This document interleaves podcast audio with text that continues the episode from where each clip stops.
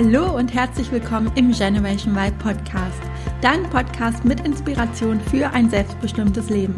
Mein Name ist Juliane Rosier, ich bin Wirtschaftspsychologin und Gründerin der Y Academy und freue mich riesig, dass du in den Podcast reinhörst.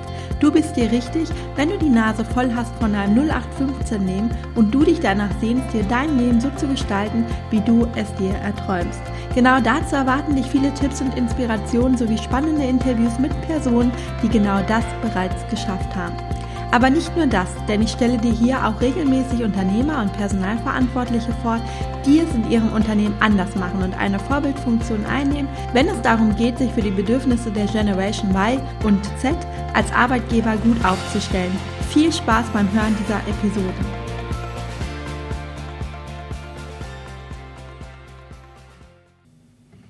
Ja, hallo zu einer neuen Folge im Generation Y Podcast.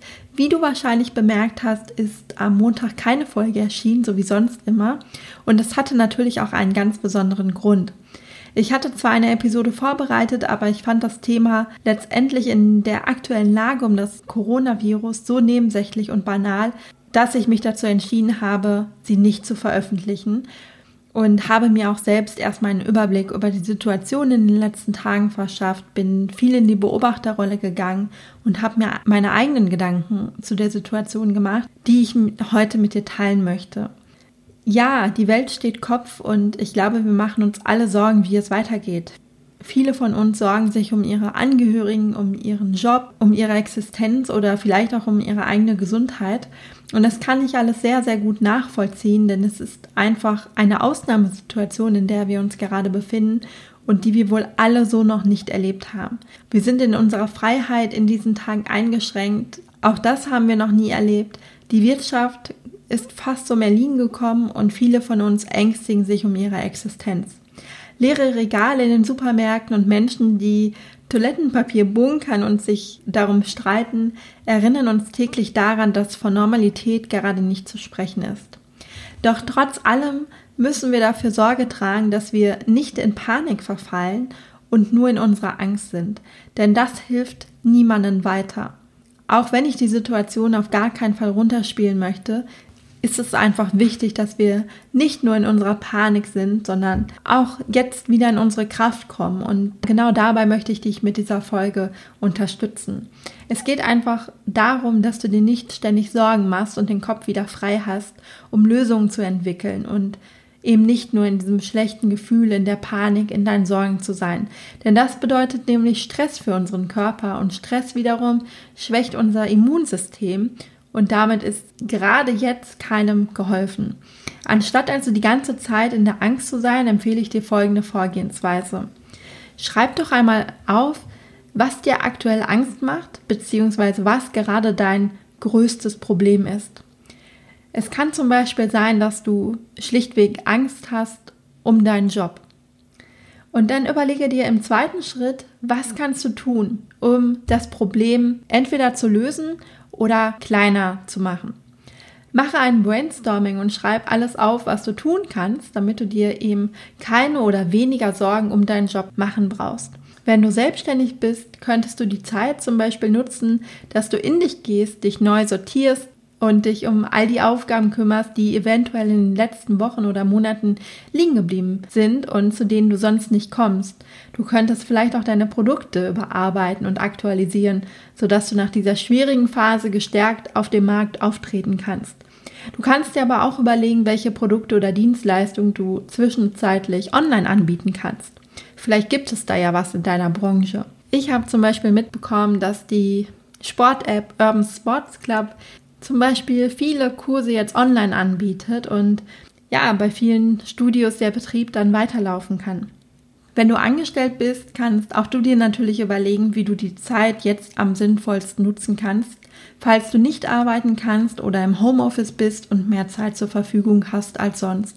Du könntest zum Beispiel einen Check-up machen und dir Fragen stellen, ob du in deinem Berufsleben noch auf Kurs bist und genau das machst, was du tun möchtest, oder ob sich eine leise Unzufriedenheit eingeschlichen hat, die du dir mal näher anschauen solltest. Du könntest die Zeit auch nutzen, um dich in einem Themengebiet weiterzubilden oder ganz einfach mal den Blick nach innen zu richten, um von deinem Dauerstress und Druck, den du möglicherweise sonst im Alltag hast, mal wieder runterzukommen. Du siehst, es gibt immer mehrere Dinge, die man in einer Situation tun kann, um die Lage zu verbessern. Und in diesem Schritt geht es erst einmal um das Brainstorming und um die Ideenfindung. Und vielleicht denkst du ja jetzt auch, dass das jetzt ziemlich banale Beispiele waren und dass es bei dir vielleicht viel, viel ernster ist. Aber ich bin mir sicher, dass es auch dafür eine Lösung gibt. Und ich möchte dir von einem Beispiel berichten. Wir haben hier in der Nähe ein Restaurant, das jetzt logischerweise geschlossen hat, aber sie haben Zettel verteilt in unserem Viertel, dass man sich das Essen dort abholen kann am Fenster und dass man seine eigenen Tupperdosen mitbringen soll und Jutebeutel, dass man auch Verpackungen spart für die Nachhaltigkeit und ja, damit haben sie jetzt einfach Werbung gemacht. Und ich finde das ein super Beispiel, das zeigt, wie wichtig es ist, dass wir in diesen Zeiten kreativ sind. Und das Gute hieran ist, dass du nicht länger in deinen Sorgen oder in deiner Angst gefangen bist, sondern aktiv Lösungen entwickelst und nach Wegen suchst, die deine Situation verbessern können. Und der nächste Schritt ist dann auszuwählen, was du davon konkret tun kannst, um deine Situation zu verbessern. Also damit du dir weniger Sorgen machen musst. Hier geht es also darum, eine ganz konkrete Maßnahme auszuwählen und diese dann umzusetzen. So kommst du einerseits ins Handeln und deine Angst wird automatisch geringer, da du eben ins Tun kommst und merkst, dass du deine Situation zum Teil selbst in der Hand hast. Vor allem hast du aber deine Gedanken und dein Mindset in der Hand. Es ist einfach super, super wichtig, dass du gerade in dieser schwierigen Zeit auf deine Gedanken achtest. Denn deine Gedanken bestimmen deine Gefühle, deine Gefühle führen zu ganz bestimmten Handlungen und diese Handlungen führen dann wiederum zu bestimmten Ergebnissen. Versuche also gerade in diesen Zeiten mehr denn je nicht nur das Negative zu sehen, sondern achte bewusst auch auf das, was positiv ist und wenn es auch noch so ein kleiner Aspekt ist, der dir einfallen mag. Sei vor allem dankbar für das, was du hast und konzentriere dich nicht auf den Mangel in deinem Leben. Also anstatt dich auf das zu fokussieren, was du gerade alles nicht machen kannst, denke an das, was da ist und was Gutes um dich herum passiert. Sei dankbar über die Nachbarschaftssolidarität, die wir in vielen Städten gerade beobachten können.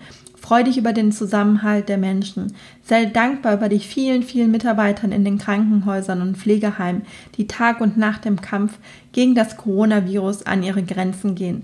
Sei dankbar für deine Wohnung, also über das Dach über deinen Kopf, deinen vollen Kühlschrank und dass wir trotz allem, was gerade um uns herum passiert, einen hohen Lebensstandard haben.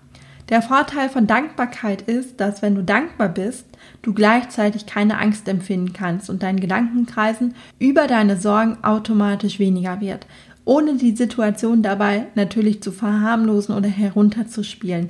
Aber solange du in der Angst gefangen bist, hilft das eben niemanden, weder dir noch deinem Umfeld. Und ich hoffe, die Tipps helfen dir dabei, etwas herunterzukommen und das Beste aus der Situation zu machen. Vielen Dank fürs Zuhören und dass du in den Generation Y Podcast reingehört hast. Ich hoffe, dir hat die Folge gefallen und du konntest die ein oder andere Inspiration für dich mitnehmen. Wenn du weitere Anregungen dazu möchtest, wie du in deinem Job zufriedener und vor allem selbstbestimmter werden kannst, dann abonniere gerne meinen Podcast oder folge mir auf Instagram.